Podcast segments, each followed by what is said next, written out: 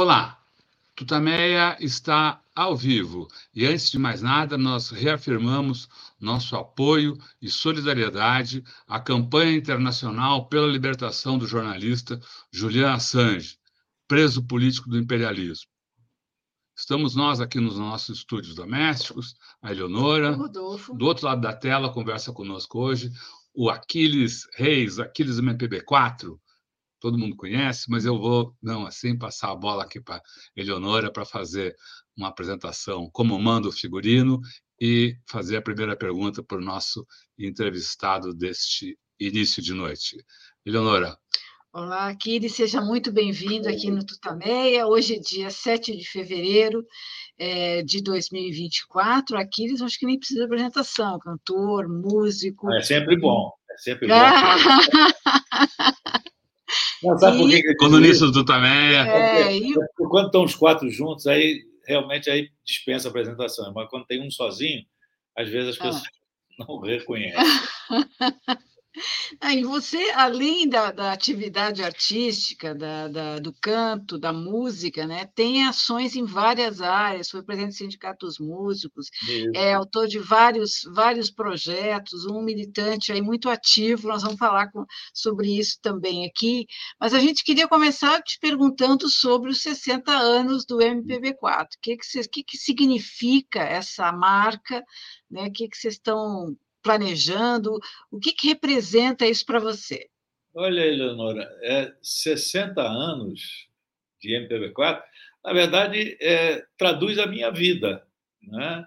Eu comecei com 17 anos, é, eu estudava no segundo grau ainda, interrompi os estudos lá em Niterói, onde eu morava, e me profissionalizei como músico, como integrante do MPB4, e é a minha vida, é tudo que eu fiz e, e, e, é o tronco né, de onde saíram algumas, algumas ramificações, como você citou, né, alguns projetos, é, uma coluna sobre música que eu assino em, em diversos jornais, como, como assino no Tutameia e em, em outros jornais é, é, é físicos, né, impressos. E, e é tudo, faz parte da minha vida que veio a partir do MPB4, que faz 60 anos, e é um, um grande orgulho, sabe? Um grande orgulho. É, falar sobre isso me, me deixa emocionado e me deixa muito feliz.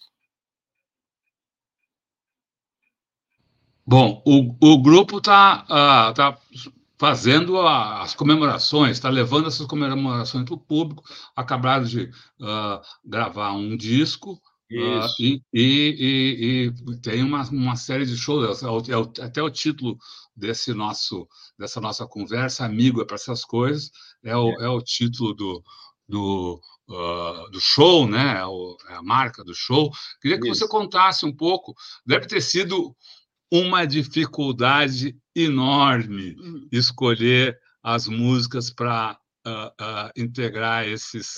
esses é, na verdade, a gente, a gente já está trabalhando na ideia né, do, do, do, projeto desde o ano passado.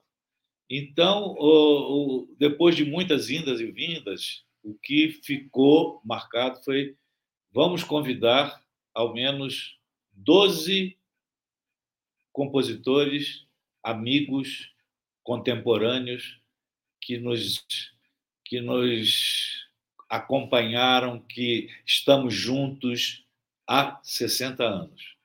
A partir dessa ideia, começamos a, a distribuir mensagens, convites para 12 pessoas com essa característica, né? pessoas que a gente teve ligação é, musical, pessoas de quem a gente gravou muita música, com quem a gente teve proximidade com, com ideias de projetos e, e, e trabalhos.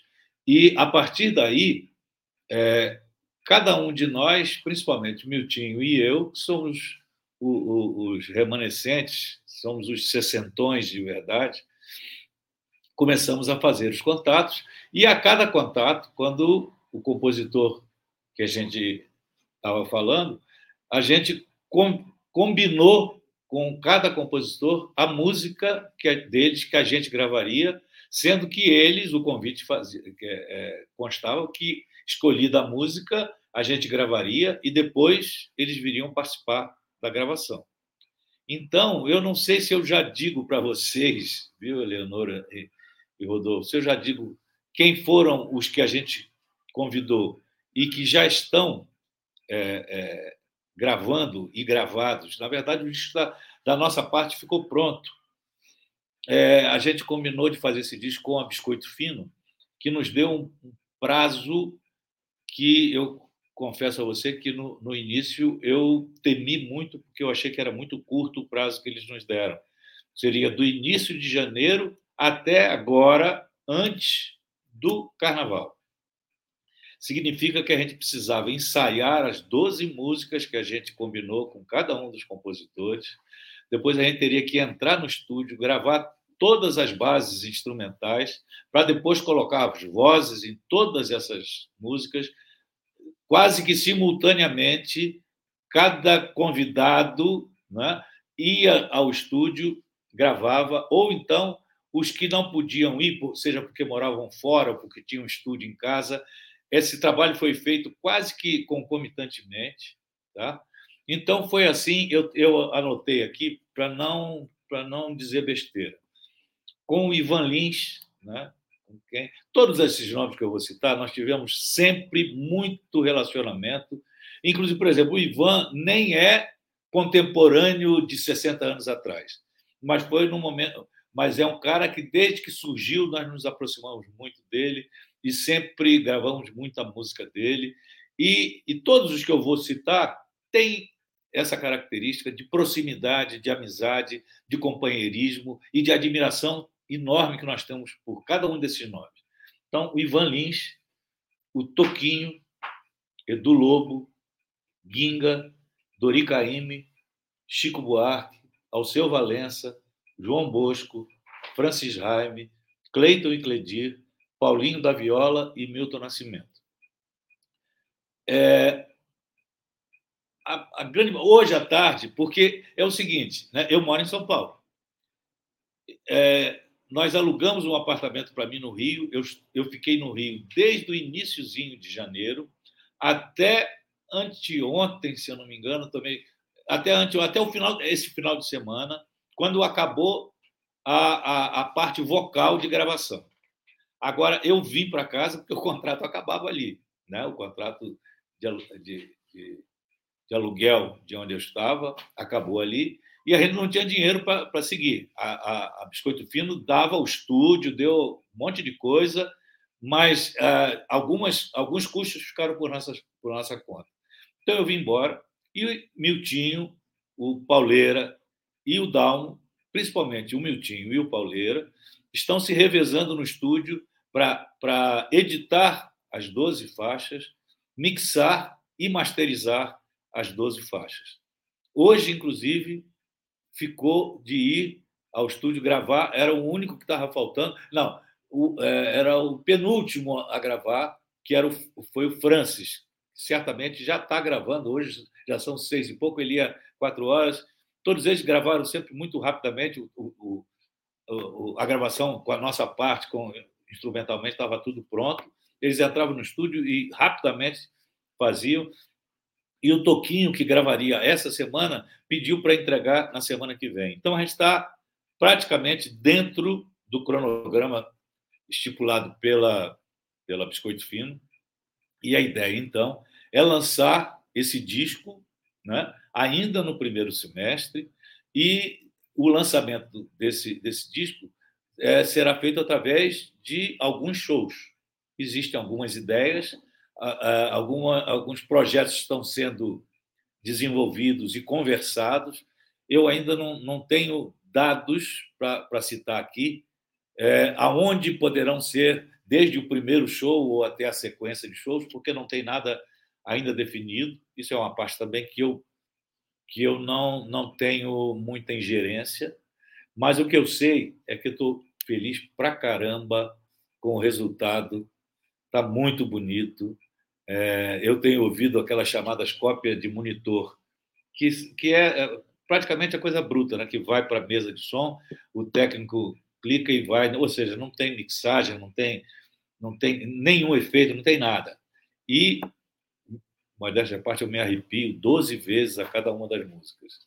Estou muito feliz, viu, Rodolfo e Eleonora? Feliz, inclusive, de estar pela primeira vez ao vivo e a cores dizendo isso para o Brasil e para o mundo. Aqueles ouvintes não entenderam direito. Se, é, são músicas novas? Vocês pediram não, uma música vou, nova? Vou, são, ou são músicas aí da, da, da, da, Eu ia falar da história do MPB4, mas não é da história do MPB4, é da nossa história, né? É, é da história não, do eu, Brasil. Eu vou, eu vou, dizer, por exemplo, é, o primeiro que eu, que eu fiz contato, eu dividi meio a meio, quase com o Milton. Eu liguei, eu mandei um e-mail para o Chico. Em seguida, ele me ligou, eu falei para ele a ideia, e na verdade, não, ele não, não me ligou. Eu mandei uma mensagem é, explicando o que era, ele me respondeu quase que em seguida, dizendo que topava, sim, claro, e que sugeria que ele gravasse com a gente o Angélica, que é parceria dele com o Miltinho. Quando ele escreveu isso, eu falei, pô, já tá, já é. Inclusive, você, eu tenho certeza que você vai dar um, um, um presente para o Miltinho de ter essa música gravada por você no, no nosso disco. Por exemplo, o Ivan Lins, acho que foi o Miltinho que falou com ele, é, junto com o Miltinho, que, e sempre assim, né? cada compositor sugeria a música, ou a gente sugeria ao compositor, e o que ficasse decidido, a gente trazia isso para os outros três e batia o martelo. Então, o Ivan propôs o Velas Içadas. Tá? É, o, do Toquinho, a gente escolheu com ele uma parceria do Toquinho junto com o Paulinho da Viola, que é o Caso Encerrado, que é um samba que não é muito conhecido, mas já foi gravado pelo, pelo próprio Toquinho com, e o Paulinho.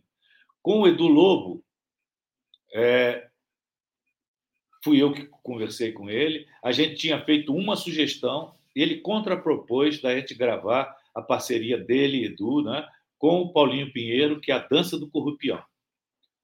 Com o Ginga, né, quando a gente procurou, foi o Miltinho que procurou, já procuramos com a sugestão que ele encampou e, e ficou, que é o Catavento e Girassol. Com Dori Caymmi, foi o Miltinho que fez contato, porque o Dori fez alguns arranjos, inclusive. Tá? O Dori Caymmi, a gente gravou o Cantador, já de comum acordo com ele. Com o Alceu Valença, o Miltinho fez contato e já levando para ele a, a, sugestão dos quatro do MPB4 e a gente gravou o Na Primeira Manhã. Alguma música que vocês não sabem, que queiram uma dica só para relembrar, me, me dá um toque. Com o João Bosco, ele sugeriu para o Miltinho uma parceria dele, João, com o Aldir Blanc, que é o Preta Porter de Tafetá. Com Francis Raime, fui eu que conversei com ele, depois de muitas idas e vindas, sugestões, e, e outras coisas, ele, ele sugeriu e eu trouxe para o grupo, e o grupo terminou aceitando uma parceria do Francis com Paulinho Pinheiro, que é uma música linda chamada Parceiros, já, já, já gravada pelo Francis e tudo mais, mas que a letra parece feita especialmente para o MPB4 comemorar 60 anos. Com Cleito e Cledir, é, foi, era uma unanimidade, tanto nossa como deles dois, uma música que eles fizeram na pandemia, e que a gente gravou é, naquela base, cada um em sua casa, com, com, com celular e tudo, e a gente combinou que gravaria a música Paz e Amor, só que gravando no estúdio, com os seis juntos ao mesmo tempo, com o microfone, é, num tipo de gravação diferente. As outras sempre tiveram a base instrumental, depois a gente botava a voz em cima. No, no Paz e Amor para gravar, tem só o piano do, do Paulinho Pauleira, e nós seis gravamos as vozes ao vivo, juntos, ao mesmo tempo, no estúdio. Paulinho da Viola, o Miltinho conversou com ele, a gente tinha uma outra sugestão, ele propôs e a gente aceitou, e ficou uma coisa de comum acordo, a gente gravou Coisas do Mundo Minha Nega. E Milton Nascimento, a gente já vinha cantando uma música dele, parceria com, com o Fernando Brant, que a música, essa, essa, essa música dele com do Milton com o Fernando, a gente vai cantar nesse show que a gente, esses dois shows que a gente vai fazer agora do sábado e domingo de Carnaval, que é o Notícias do Brasil. Essa música É, a gente vinha cantando ultimamente nos nossos shows, sem ter gravado ainda, e a gente, a gente gravou agora e mandou para o Milton, que gravou no estúdio da casa dele. Assim como eu, eu, eu não falei, mas o Toquinho, é, esse estúdio da Biscoito Fino, nós gravamos isso tudo no Rio, a gente mandou aqui para São Paulo e o Toquinho vai gravar aqui no estúdio dele, assim como o Alceu Valença gravou também no estúdio dele, se eu não me engano, lá em Olinda, se não foi em Olinda, foi no Recife. Então, basicamente, nós temos ouro em pó na mão. Pelo menos.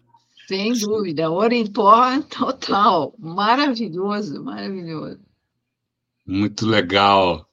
Bom, a gente vai ficar tudo nas Bom, a, a, todo mundo já vai poder ter pelo menos um, uma palhinha do que pode vir do, do, disso no, nesses shows aí que.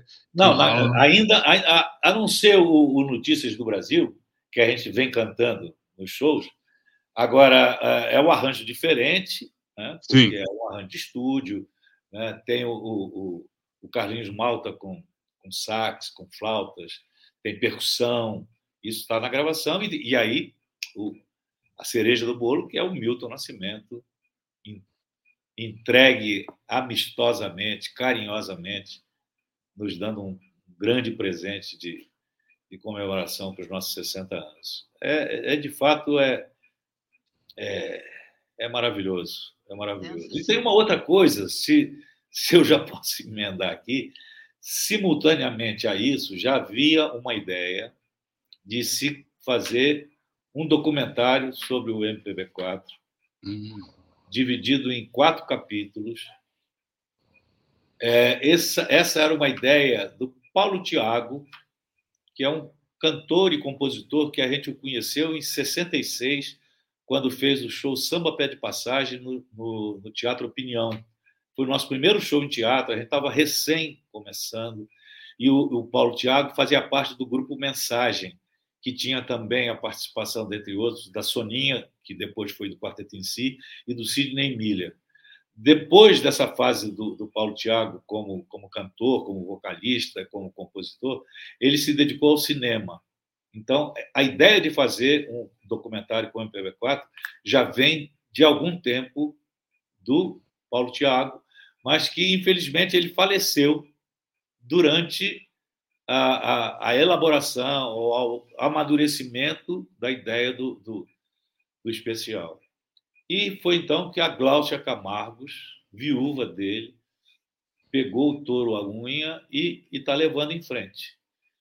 Então, mesmo ainda sem ter contrato assinado com, com alguma produtora, com algum dinheiro, está sendo feito da parte dela.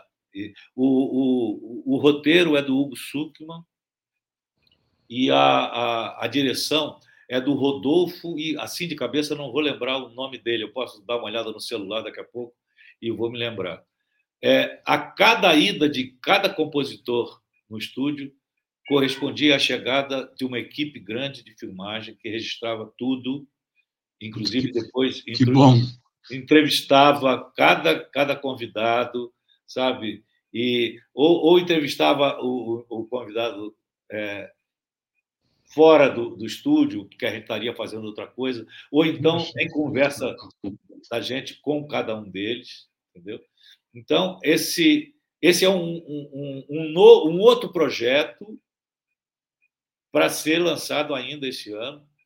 Claro que ainda estamos, né, há necessidade de se conseguir uma, uma produtora, porque aí vai precisar de, de, de material de arquivo, de pesquisas, de, isso tudo o, o próprio o próprio Hugo Suckman já está já tá fazendo, mas é coisa que de, demanda muito custo, muito dinheiro. Você, você imagina para criar essa, essa coisa.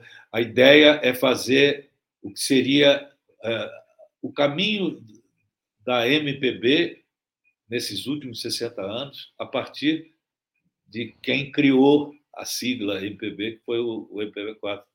Nós aqui, pela primeira vez, usamos isso há 60 anos atrás. Conta a história dessa, disso, por favor. Do, do, do, filme? Da criação da sigla. Ah, da sigla? Na verdade, a, a, gente ainda morava em Niterói, éramos, éramos amadores, éramos é, éramos o quarteto do CPC, né? o CPC de Niterói, aos moldes, aos moldes do, do CPC da Uni, com as mesmas disposições ideológicas e, e culturais, e a gente fazia parte de, do, do quarteto do CPC. E quando houve o golpe de 64, né, isso é história, né, a Uni foi incendiada, os CPCs foram proibidos, e a gente, que era quarteto do CPC, ficamos um quarteto sem nome, que não podia falar isso. Sendo que nesse meio tempo, Miltinho e Mago estudavam na Faculdade de Engenharia, lá de Niterói, e eles começaram a, a fazer alguns eventos na faculdade e criaram um, um, um, um grupo de baile, um quinteto.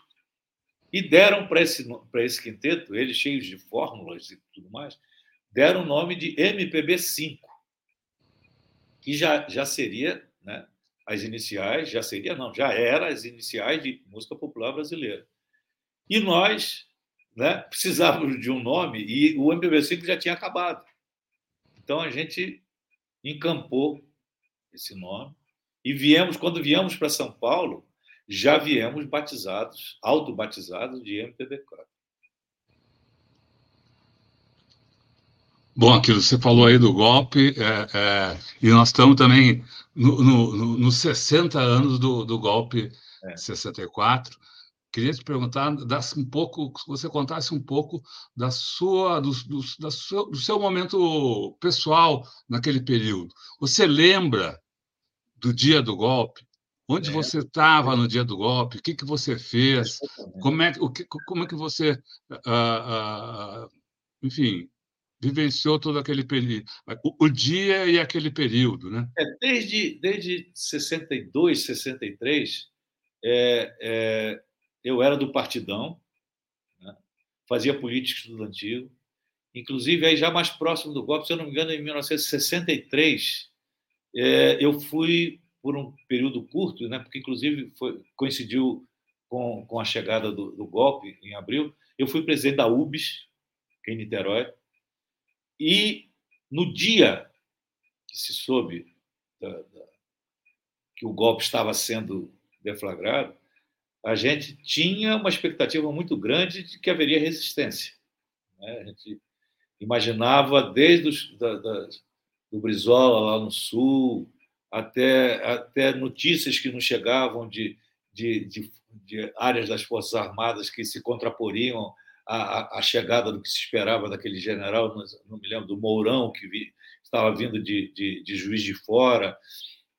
E eu me lembro que no dia, né, eu fui para o Sindicato dos Operários Navais, que era onde a gente ia muito fazer apresentações do CPC, e lá era, era onde se concentrava o grupo que estava preparando a resistência né, que viria se somar à resistência do, do nível da nossa do nosso top, né, do nosso tamanho, né, que viria se somar à resistência que teria que ser vinda de, de, de, algum, de alguns setores das Forças Armadas que se contrapusessem aos golpistas. Né?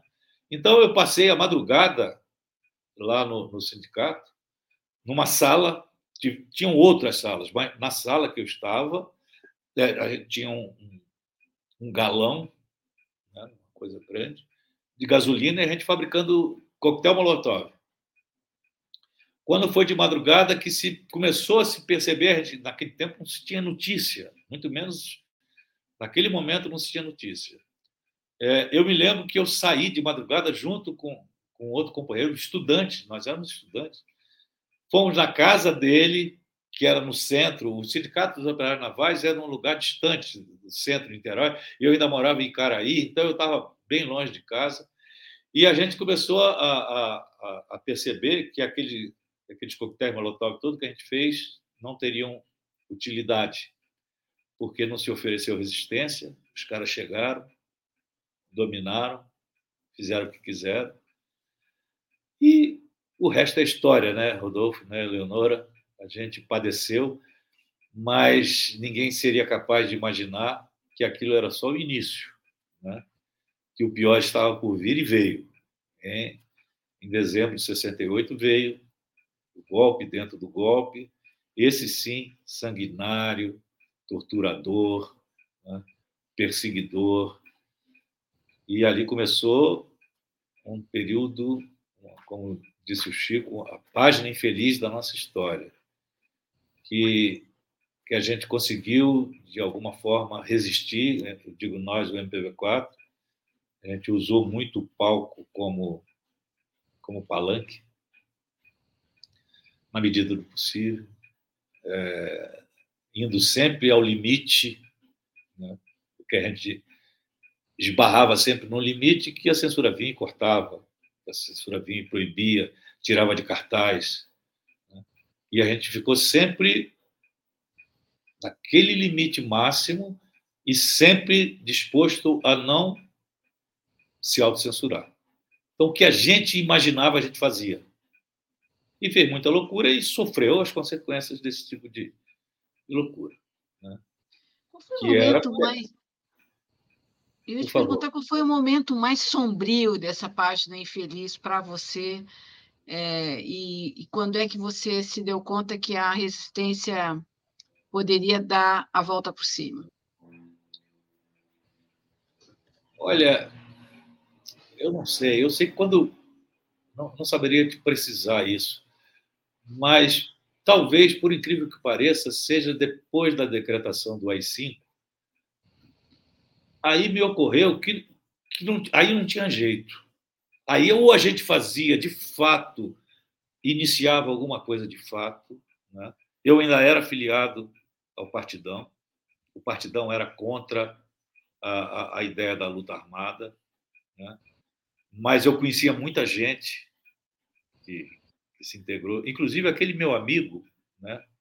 que, que, eu, que eu falei que eu estava com ele no sindicato dos operários navais, ele, ele entrou para a luta armada, e ele até se chateou comigo, porque eu falei, ah, agora você é da esquerda festiva, você não faz mais e tal. E eu fiquei meio. Mas no MPB4 eu fiz o que foi, que foi possível,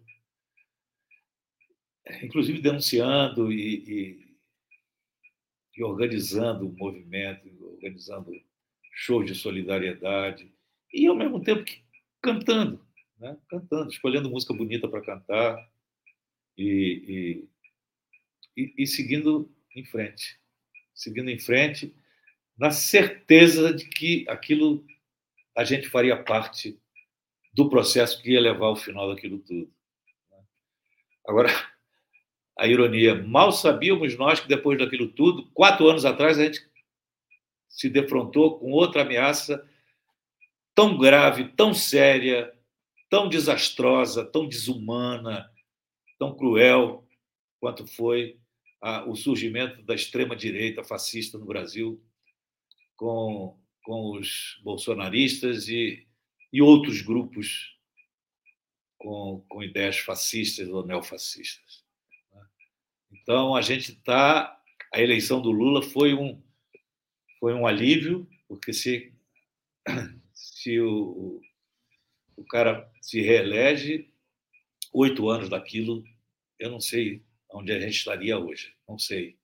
Não sei. Eu te juro que eu cheguei a imaginar, na época da pré-segundo turno, que eu via as pesquisas, por mais que eu conversasse com gente, a gente tinha um grupo né, que, que, se, que, se, que se conversava, se trocava ideias, trocava informações que, que se tinha e eu vi que a coisa estava tão feia que eu cheguei a começar a conversar com a Nilza. Nilza, se a gente se a gente perder essa eleição, nós vamos, nós vamos nos mudar para o Uruguai, que era, era, era o meu plano. Nem digo que era B, era o plano C cedilha, que eu não acreditava, não, não era possível aquilo acontecer, sabe? Assim como em 68, é, quando as perseguições começaram, inclusive na nossa área.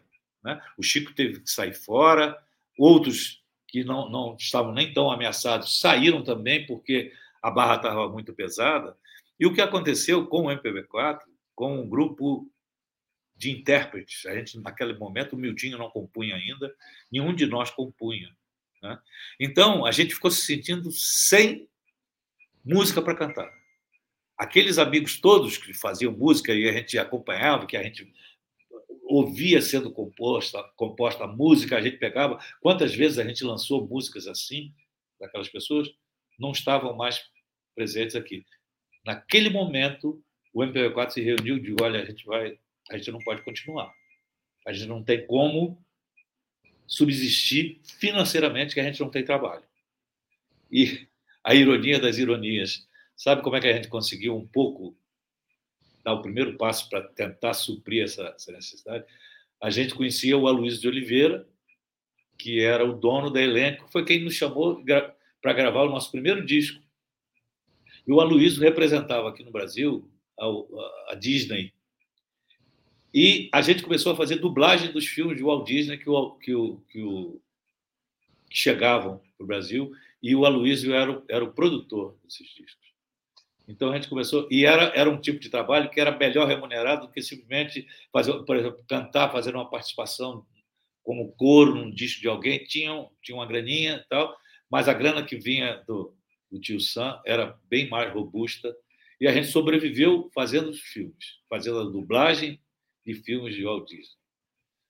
E o outro, o outro, o outro momento ali, junto, paralelo às gravações das dublagens, foi a, a, quando o Aldir Blanc nos procurou, estava na iminência de, ter, de haver o, o, acho que o segundo ou terceiro festival internacional, não, festival estudantil, né?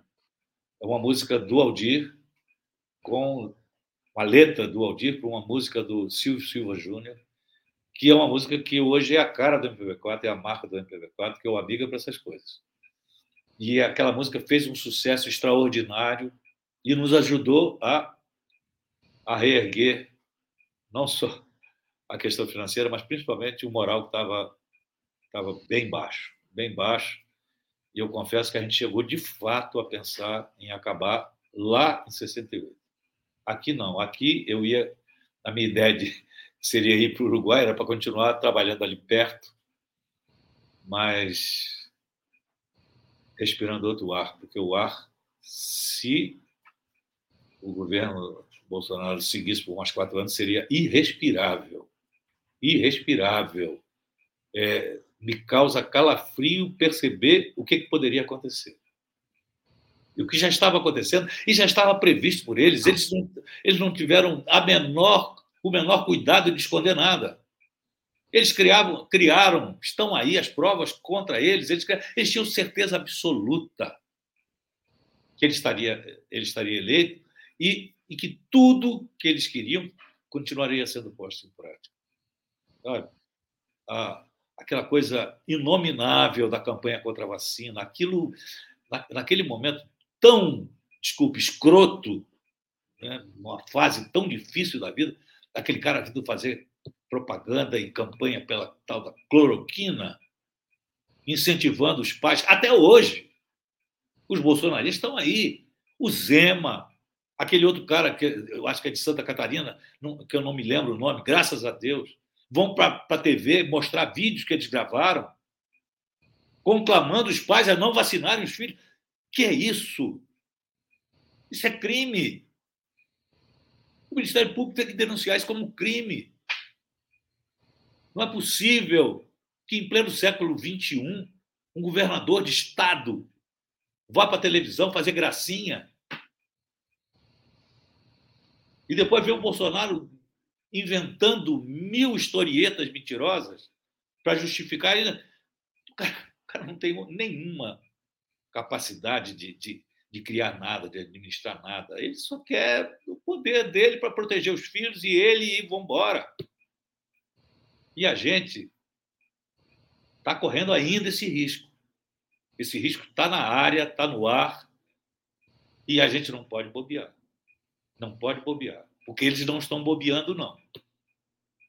Esse discurso de costumes, ele sabe que bate a classe média, Eles estão usando e abusando disso. Eles não têm medo de dizer uma coisa, depois dizer que não disseram, dizer uma coisa, dizer que fez outra. Eles não têm medo disso. Eles querem conquistar essas pessoas que estão aí, que afloraram né, os breus das tocas, como novamente disse o Chico. Né? E consegue, consegue convencer a muita gente. Consegue convencer a muita gente com esse discurso de, de, de liberdade de expressão. Liberdade de expressão? Para quê? Para querer calar o, o STF, como que é o presidente do Senado? Para querer 59 bilhões para distribuir entre o Centrão lá, do, do tal do Lira? Meu Deus, meu Deus. Os palcos estão aí para nós. E, na medida do possível, a gente está fazendo isso. A gente está fazendo show com faca nos dentes. Sabe?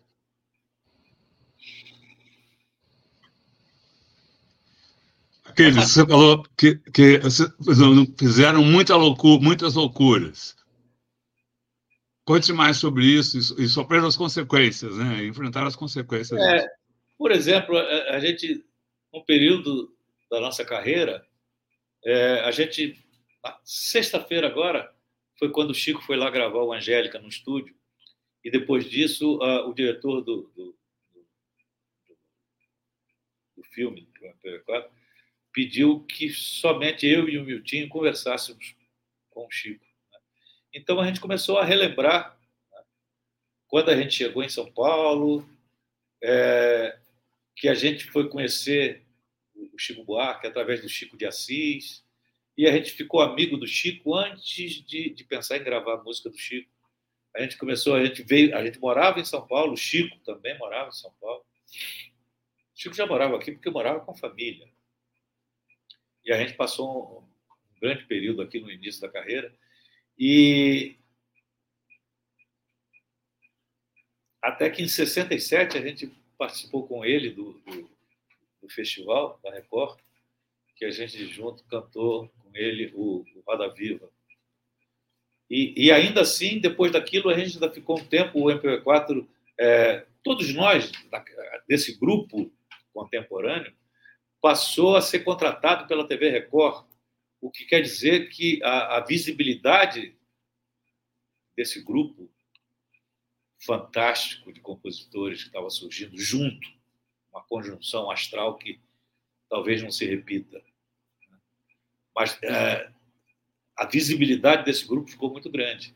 Então, chegou num, num momento em que o Chico é, preferia ter a gente ao lado cantando junto com ele para os shows. Ele não se sentia à vontade no palco. E a gente era sempre muito próximo. A gente era próximo para tomar chopp antes disso, para tomar chopp, para ir à praia junto, para ir ao Maracanã e, e, e para jogar futebol junto. E aí começou essa fase em que a gente fazia os nossos shows sozinhos e fazíamos os shows do Chico, sempre ele, a gente fazia junto com ele. Então foi um momento de muito trabalho e de muita proximidade com o Chico. Isso tudo a gente relembrou, está registrado lá no filme. E até que no momento, e agora que eu não sei precisar a data, o Chico desistiu de fazer show. Era, de fato, era muito difícil para ele fazer show, mesmo com apoio ou sem apoio, é, enfim, ele desistiu. E a gente, aí, pô, vamos, vamos cuidar da vida. Né? Vamos cuidar da vida. E o Chico parou de fazer show, mas não paramos de, de ser amigos. Então, eu me lembro que os primeiros passos, após a, a, a, a saída do Chico do, dos palcos, digamos, a gente começou a se reunir na casa do Chico. A gente jogava futebol de botão, gente jogava futebol de totó, aquela mesa de coisa. E a gente começou a se reunir.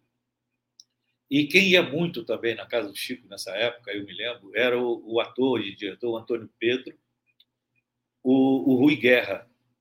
Então a gente começou a, a, a, sentar em torno da mesa da casa do Chico e começamos a, a imaginar o que poderia ser o texto de um, de um possível show do MPB4. E ali começou a surgir as grandes loucuras. Era uma verdadeira tempestade mental. Ali eu acho que foi, talvez, o embrião da, daquela história do, do, Como é que chama isso, Nilson? Você lembra? Aquela, aqueles grupos que fizeram. faziam piada. Bom, eu não, eu não lembro. Mas depois surgiram esses os grupos que, que faziam isso já depois. Mas a gente, a gente ia, ia dizendo as bobagens, as loucuras, íamos anotando aquilo. E no final das contas a gente criou o show que a gente chamou Rua República do Peru, que seria o lugar né, aonde o MPB4 morou junto na hora que foi é, é, se profissionalizou, saiu de São Paulo viemos direto para o Rio, depois de tentar ficar em Niterói, mas não dava, a gente fazia show de madrugada. Enfim. E a, esses shows eram, eram um desatino, assim, era coisa de nonsense, e, e, e a política entrava meio subrepticiamente, mas e, e, às vezes declaradamente. Né? A gente tinha que fazer, por exemplo, uma coisa que eu, que eu me lembro, a gente tinha que a gente estava se preparando para ir fazer uma temporada fictícia em algum lugar fora do Brasil.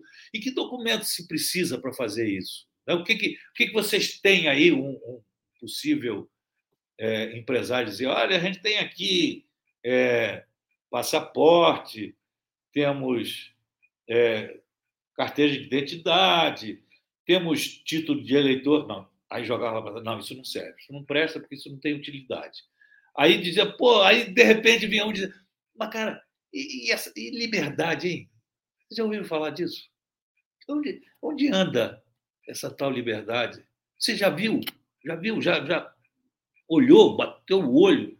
Não. É, pois é, aí dava o tom, ela agora mora só no pensamento, ou então. E, e, e eram sequências de coisas assim que a gente estreou esse show numa quarta-feira, num teatro pequeno que tem lá no Rio, que era o Teatro Fonte da Saudade. Era, era quase, era um auditório, na verdade, não era um teatro, era uma coisa bem precária. Tinha 300 e poucos lugares. A gente estreou numa quarta-feira esse show. Fomos até o domingo. No, no final, sexta, sábado, domingo, voltava a gente da porta com essa loucura toda que a gente fazia. Voltamos, pra, porque a temporada seria longa. Né? Voltamos na quarta-feira, o teatro estava lacrado, com a polícia na porta e o show proibido. E aí passou um tempo, na, vamos na censura ali do, do, do Rio, vamos, vamos. Aí eu e Rui vamos para Brasília negociar. E, e, e, os caras terminaram, eles não tinham muito, porque era, era tanta era tanta palhaçada, né? E a gente e o público delirava porque naquele momento, né? Ninguém podia falar nada e o que a gente falava as pessoas entendiam que a gente estava dizendo o que não podia dizer, mesmo por baixo do pano, mesmo fazendo graça, mesmo fazendo piada, mesmo rindo da própria desgraça, sabe? E nós ficamos no final das contas eles só pediram para em vez de botar República do Peru, botar Rua República do Peru, porque não podia usar o nome de um, de um, de um outro país, e mexer um pouquinho no texto e, e mais nada. Depois de, disso, a gente levou um tempão, voltamos a fazer o show. Aí foi um puta sucesso. Né? Aí, nesse meio tempo, a gente voltou a se reunir na casa do Chico com a mesma turma. Nós quatro.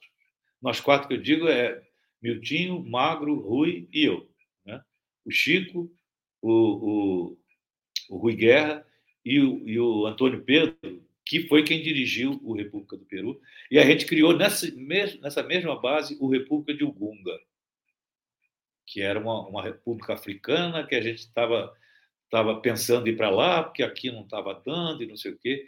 Esse show eles proibiram tá e fizeram uma, um arraso com, essa, com esse texto.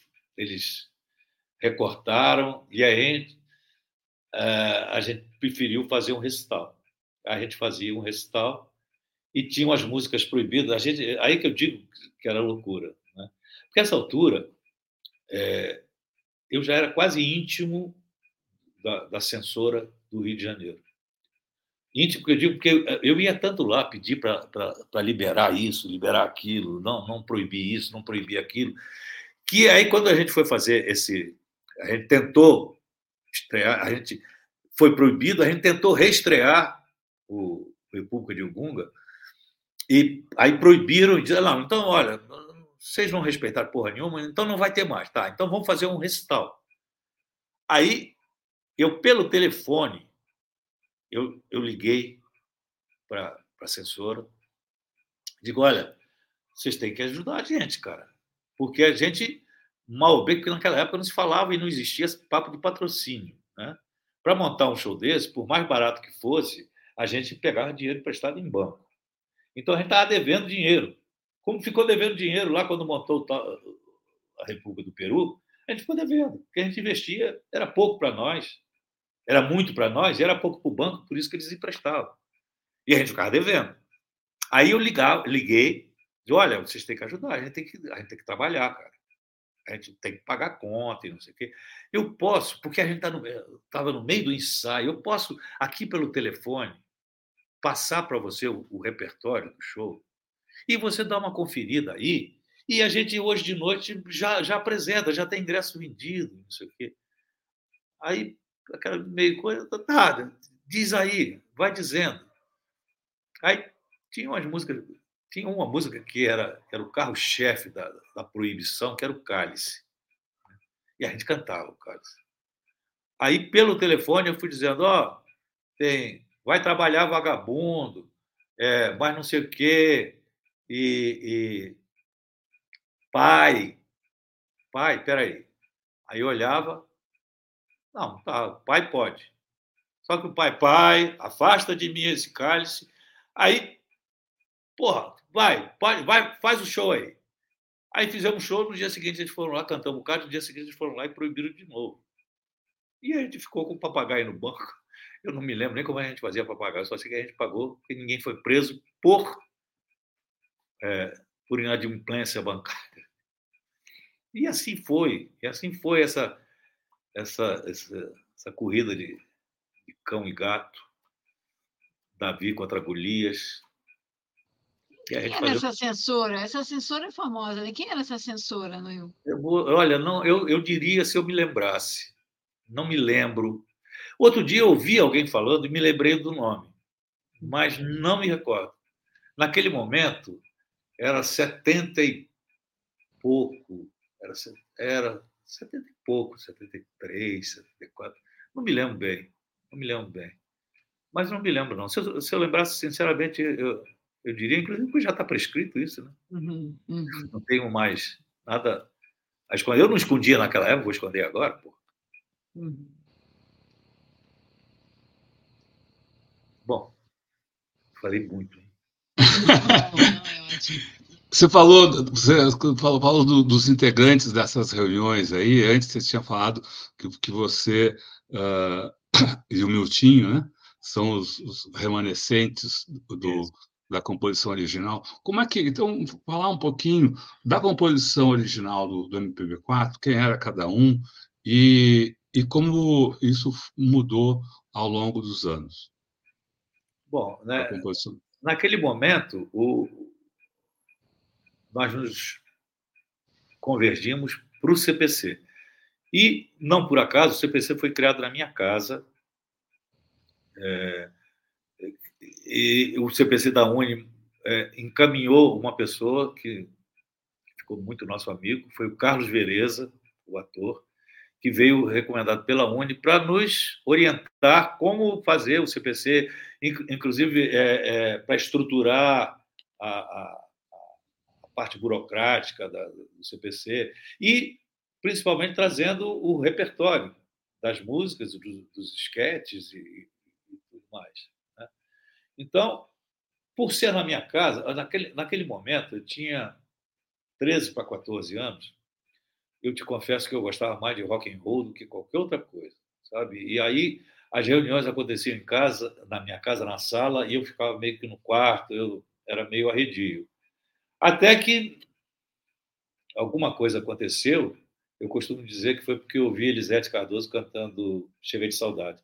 Eu peguei todos os meus discos que eu tinha de Elvis Presley e troquei com meu primo, através do pai dele, claro, que me comprou os discos do João Gilberto. A partir dali, eu passei a, a frequentar a sala onde se discutia o, o, o MPB4. Logo depois, o Miltinho chegou, inclusive porque o Miltinho tocava violão, e o Miltinho era fundamental nos esquetes, nas músicas todas. E o Miltinho fazia, eu era secundarista, né? O Miltinho fazia segundo ou terceiro ano de engenharia e era colega do Magro. Mas antes do Magro, nós fomos fazer uma apresentação no IAPI de Niterói, Instituto de Aposentadoria e Pensão dos Industriais, se não me engano a sigla. É, e lá trabalhava o Rui. O Rui já era, era mais velho do que, nós, do que a gente, e ele já era formado em advocacia, e ele viu a apresentação do MPB4, ficou muito entusiasmado com aquilo, e começou a. Ah, onde é que, onde é, que é? Pô, não, vai lá em casa. Aí Rui começou a frequentar, e aí a gente começou a, a a gente formou o trio do CPC. Milton, Rui e eu. Chega uma hora que foi, virou o quarteto do CPC, que tinha a, a Ana Campos. Aninha cantava muito bem. A gente começou. Porque é o seguinte: o MPB4, o, o CPC era um grupo bem grande, que todo mundo fazia tudo. Inclusive as músicas, todos cantavam. Só que poucos tinham condições de cantar para ficar razoavelmente afinado. Então, a, a, tendência foi que a coisa fosse, fosse enxugada a ponto de ficar quem realmente poderia cantar direito aquelas músicas. Né? Gente cantava música de Sérgio Ricardo, música de Carlinhos Lira, e o próprio repertório, né? a canção do subdesenvolvido, e aquelas coisas todas que a gente aprendeu lá na Uni. E a gente estava. Aí a Aninha teve que sair, sei lá por quê, e o Miltinho falou: porra, vou convidar o Magro. O Magro tinha um conjunto de baile. Né? O Magro sempre foi músico instrumentista, ele sempre tocou vibrafone, ele sempre foi o cara musical do, do MPB4.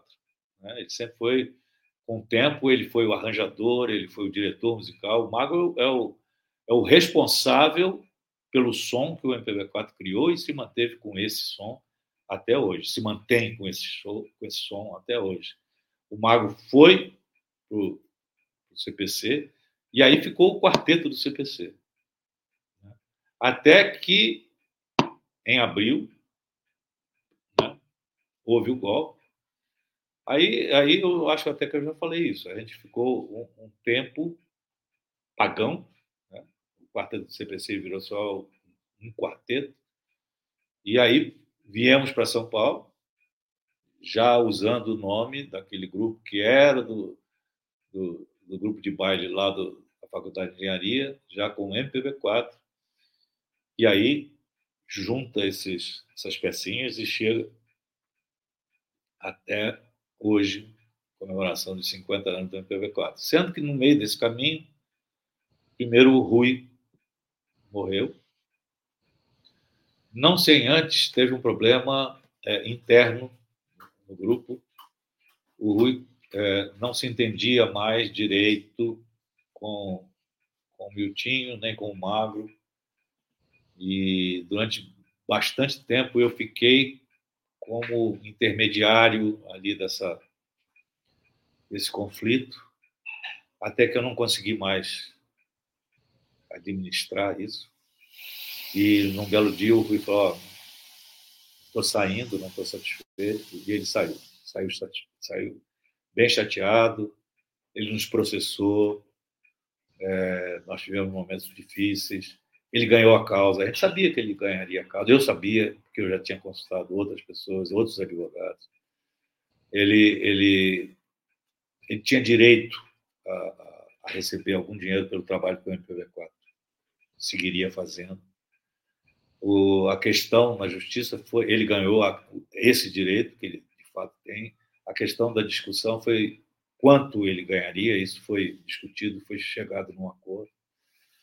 E nesse meio tempo a gente, é, através do Miltinho, convidou o Dalmo Medeiros, que era um cara já de vocal, um cara vocalista, tá, é, cantava no, já tinha cantado com o Céu da Boca, um outro grupo vocal bastante ativo, muito bom naquela época. E durante muito tempo o MPV4 ficou Miltinho, Magro, Dalmo e eu. Até que quem faleceu foi o Magro, isso já mais recente. E foi quando, é, no dia da, do, do, do, velório do Magro, o Miltinho veio do Rio. E aí, depois do velório, a gente veio aqui para casa, porque o enterro, a cremação seria no dia seguinte. E eu sentado aqui nessa sala, nessa, nessa mesa onde eu estou, junto com o Miltinho, a gente começou a pensar se, se a gente seguiria. Porque o Magro era o, era o, o nosso comandante, né? Ele é que cuidava de tudo da parte musical. Claro que a essa altura o Miltinho já já já tinha composto, já tinha virado um compositor com muita música, com muitas parcerias boas, inclusive com Chico, com Paulinho Pinheiro e com um monte de gente.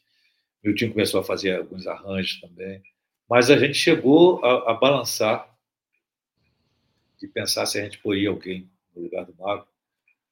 E mais uma vez o Miltinho apresentou um nome de um cara que também foi do, do do Céu da Boca, cantou junto com o Dalmo no Céu da Boca, e que é arranjador também, experiente, vocalista.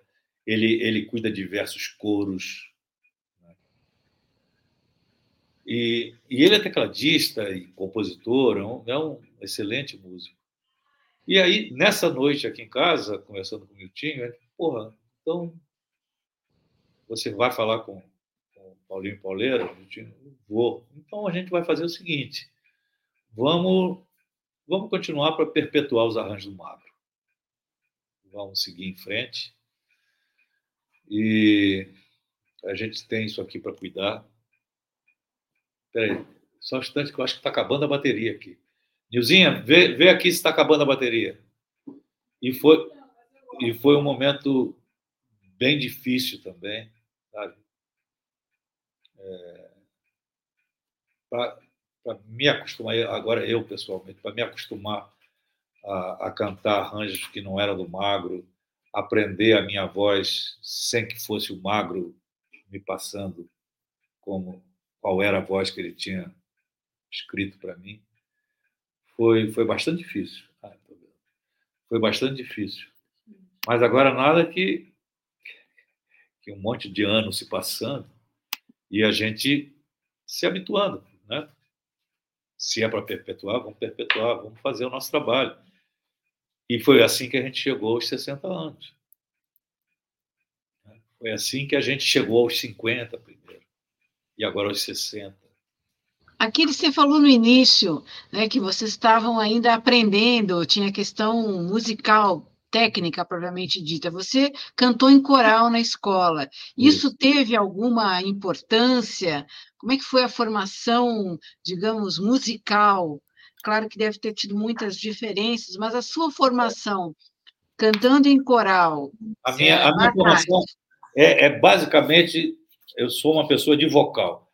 Uma vez é, eu, eu, me encontrei por acaso é, com o João Gilberto e ele estava com o Chico, a gente se encontrou.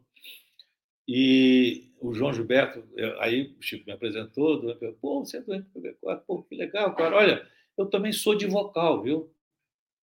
Essa turma que é de vocal não se separa, cara, sabe? Isso é uma cachaça. A gente, isso entranha no sangue da gente. Você pensa que eu gosto de ficar cantando sozinho, que nem eu fico gravando os meus discos? Nada, eu gosto é de vocal. Eu sou de vocal. Aí essa coisa de sou de vocal, eu arrasto isso o resto da minha vida. Eu sou de vocal. Eu sou de vocal. Eu comecei por ser de vocal. Eu não cantava, eu cantava no coral da minha escola, mas eu, num determinado momento, eu cantava também no coral de uma igreja que tinha perto da minha casa. Aquelas músicas sacras mesmo, que eram mais fáceis, fáceis de cantar, todo respeito, mas naquela época já existia o trabalho da MPB4 e eu ainda cantava no coro da escola, do, da escola e do colégio e do, da igreja, e eu sempre fui fissurado em vocal, em ouvir o, o resultado das vozes, em perceber a harmonia que sai de quatro vozes. Inclusive porque o coral, um coral, né, que seja bem regido, bem, bem ensaiado, não, não exige claramente que a integridade de, dessas pessoas que formam o coral seja top de linha em termos de afinação, de qualquer coisa. Porque o canto coral é, talvez seja uma das grandes manifestações de, de democracia. Porque um cara que não seja muito afinado, mas no meio de, de, de um grupo que é afinado, a voz dele sai afinada. Ele não pode solar. Mas aquele grupo fortalece aquela pessoa para que ele se sinta apto a fazer parte e ouvir aquilo dizendo: eu faço isso aí, ó. eu canto isso aí. Sozinho, talvez eu não consiga fazer melhor. Não consiga fazer nem fazer um pouco pior. Talvez eu faça um pouco pior. Mas eu, no meio de um grupo uníssono, íntegro, bem ensaiado, é talvez uma das grandes demonstrações de, de democracia e solidariedade que existe para um trabalho. Aquiles, você foi presidente do Sindicato dos Músicos ali na, na virada para a democracia, no, no início dos anos 80. Foi. E você viveu nesses 60 anos, aliás, como todos nós, nas nossas profissões, uma transformação radical na nesse mundo da música, né?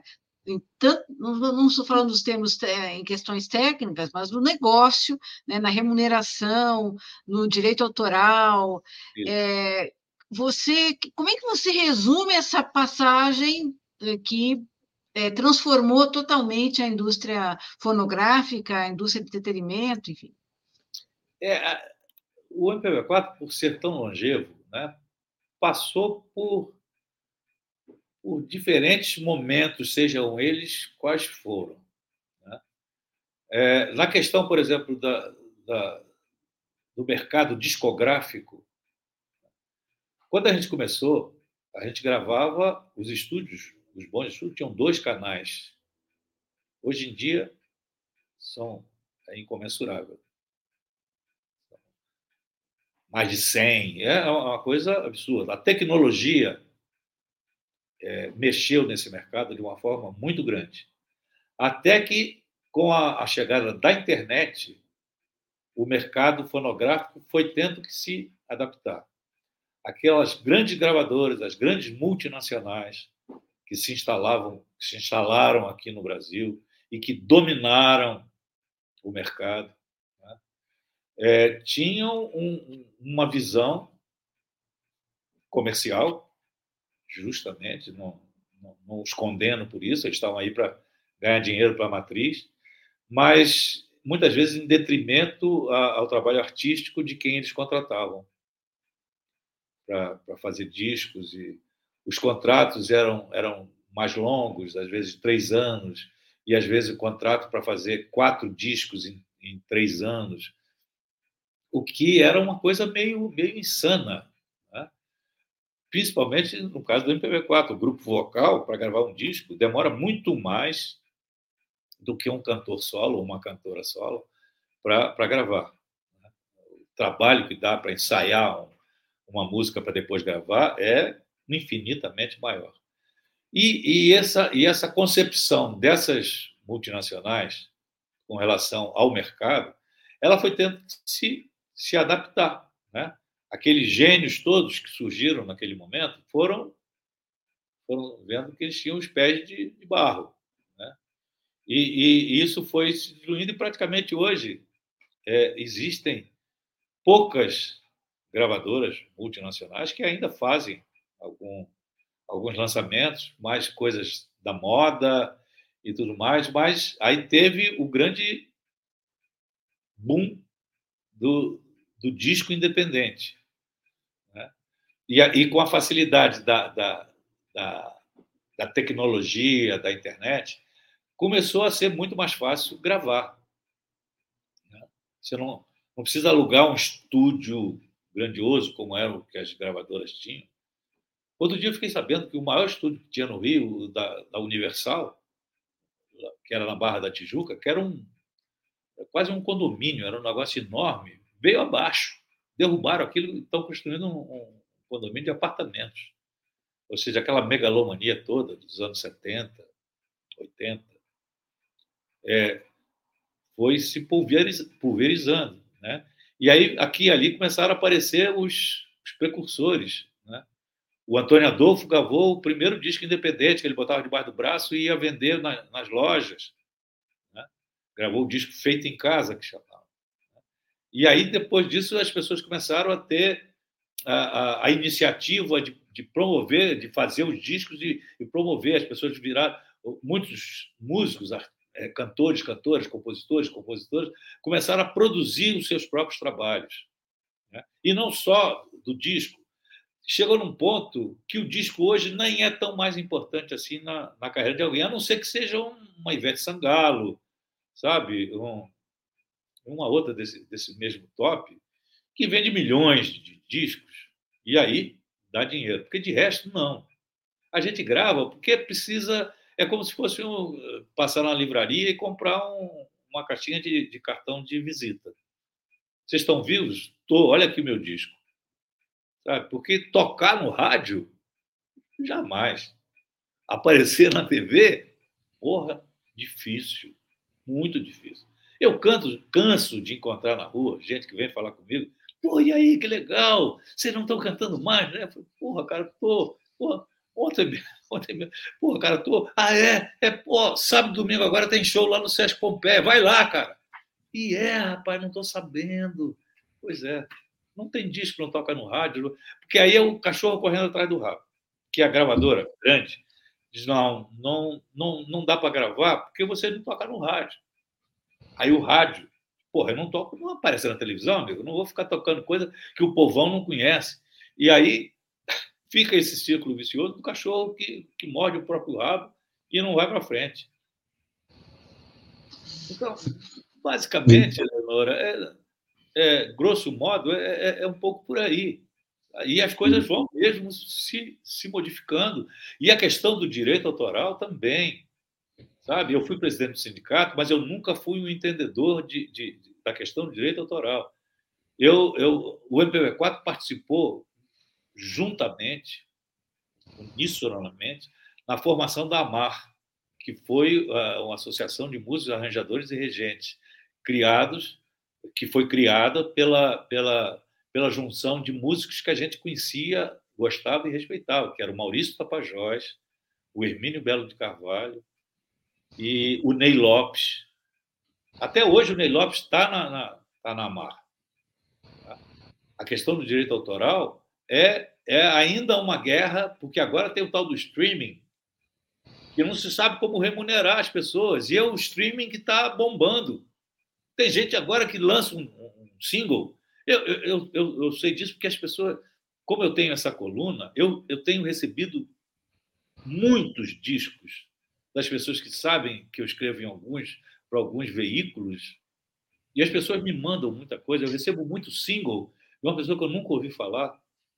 Esse, aí a, a, a divulgadora, o divulgador, ó, esse single aí já teve mais de 30 milhões de, de views. É mesmo, cara. Só que eu não comento single. Tem que vir para mim, pelo menos com um EP, que é o que na, na, nossa época era o álbum, era o CD duplo, que vinha com quatro músicas, cinco músicas. Agora o EP tem seis, sério. Senão eu quero, eu, eu comento o CD inteiro. Né? E, assim mesmo, a maioria, talvez, de, de que eu recebo é o disco digital. Pouca gente está tendo dinheiro para fazer o álbum físico. E eu continuo dando preferência. Quando eu pergunto tem o físico, se tem, eu espero. Não, não vai lançar agora, mas então eu espero. Eu prefiro olhar com o encarte aqui na minha mão, sabe? Botando aqui, na, na, na, eu tenho a minha eletrola que está ali, Sabe? E tem gente que, às vezes, não só lança o disco físico, como lança um LP. Aí isso agora fica a critério de cada cidadão, de cada cidadã que quer mostrar o seu trabalho. E precisa mostrar o seu trabalho. E aí vem isso vem de encontro a uma dificuldade enorme das pessoas que de vez em quando perguntam, inclusive em algumas entrevistas, e não são poucas que, que têm esse tipo de pergunta. Poucas entrevistas, sim, sempre. Essa aqui me, me, me lava a alma. Mas não, é, é, numa entrevista para um pequeno jornal, ou um jornal grande até, às vezes, o jornalista que vem diz: vem cá, como é que você explica que até hoje só tenha, só tem aparecendo aí a geração de vocês, de 60 anos atrás? Eu digo, isso não é verdade. Tem uma geração aí, ou duas ou três que vieram depois da gente, fazendo trabalhos fantásticos. Só que não tem como mostrar para o público. Aí fica essa falsa ideia de que não apareceu nada de novo. Como não? Como não? E eu sou testemunha disso. Essa semana, a minha coluna, que, que depois eu vou mandar para vocês, é o disco novo do. do, do... Meu Deus, eu estou com dificuldade para guardar nome que, que me, me assusta. Que é o Breno Ruiz. Quem não conhece Breno Ruiz hoje em dia, é, é como se não conhecesse o novo Chico Buarque. Quem não conhece Celso Viáfora, é como não tivesse tido acesso a, a, a, ao Gilberto Gil. Sabe? Instrumentalmente falando, o que tem de músico jovem tocando muito, sabe? tocando choro, tocando samba, é impressionante. E dá uma aflição, né? porque é quase como se fosse uma legião de, de, de fantasma. Sabe? Os caras batalham, os caras lutam, os caras dão murro em, em ponta de faca. E, e quando, quando vem, me, porra, você vai escrever? Vou, me dá um tempinho, porque é, é, a coluna é semanal e eu recebo, às vezes, três, quatro discos por semana. Então, não dá, mas as pessoas, eles, as pessoas ficam ávidas para mostrar o trabalho, porque têm consciência de que fazem um bom trabalho. E quando você vai ouvir, é isso mesmo. São excelentes os trabalhos que estão sendo lançados. Só que não interessa mostrar. Né? O cachorro corre sempre atrás do rabo. Não, não, não grava porque não toca, não toca porque não, não, aparece na TV. E o cara fica, fica à mercê. Né? Ou, ou grava independente, ou vai para um, um pequeno selo que se dispõe a fazer, mas ainda assim é difícil. E o grande prejudicado, além do, de cada um músico desse, é o público, que tem a falsa impressão de que não tem nada acontecendo de bom na música. Que tudo se resume ainda a Chico Buarque, Caetano Veloso, Gilberto Gil, Edu Lobo, Francisco Raimo, Paulinho da Viola. Não, não é. Não é. Não é. Tem muita gente. Muita. E dá pena. Dá pena. Bom, lembrar para todo mundo aí que a coluna do Aquiles está semanalmente no Tutameia, no site, né? O endereço é tutameia.jor.br.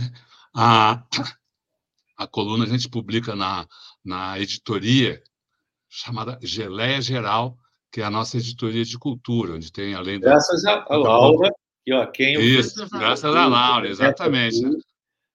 A Laura faz a publicação ali, é. e ali tem, além da, da, das colunas, tem críticas de livros, cinema, enfim, é a, é a nossa a editoria de cultura ali.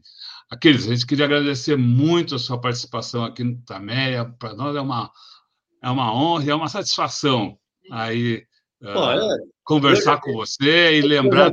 Isso aqui, pô, é uma entrevista como essa lava a alma. Lava a alma. Para nós foi.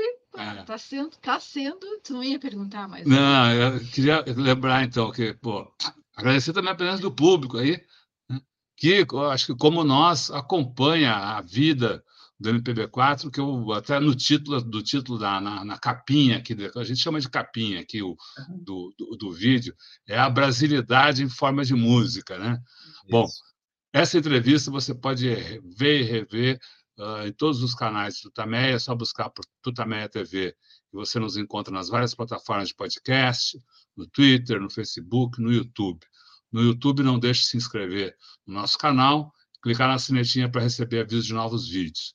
Visite também nosso site, já falei o endereço, mas repito agora, é, o endereço é tutameia.jor.br. E agora, então, antes do boa noite, do tchauzinho, a gente volta a palavra para o Aquiles, para que dessa vez, sem perguntas, uh, ele faça sua mensagem. Eu, só, só, um pouquinho, antes de fazer esse encerramento, uh, eu queria falar uma coisa do Aquiles aí também, que logo no início a Leonora falou da militância dele, uh, a gente criou uma proximidade, estou dizendo a gente aqui do também, criou uma proximidade muito grande do, do, do Aquiles, especialmente nesses tempos mais difíceis aí, depois do, do, golpe contra Dilma, e mesmo ao longo do,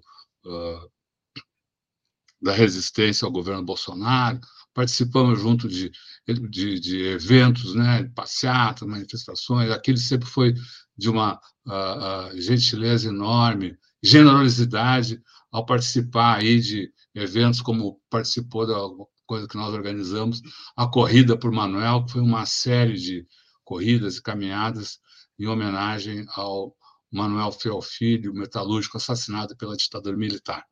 Então, só para também lembrar esse esse aspecto da militância, da presença do Aquiles na vida política e na vida aqui do Tutameia também. Aqui.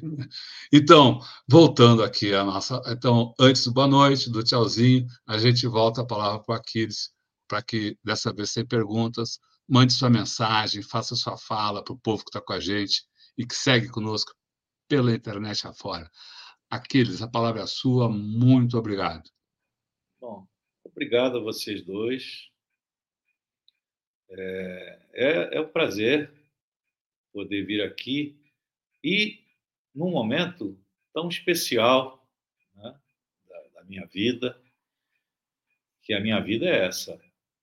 60 anos cantando no MPB4, 60 anos atuando da maneira mais digna possível, da maneira mais atuante possível, sem abrir mão de, de nenhum princípio por nada. E feliz. É um momento muito feliz.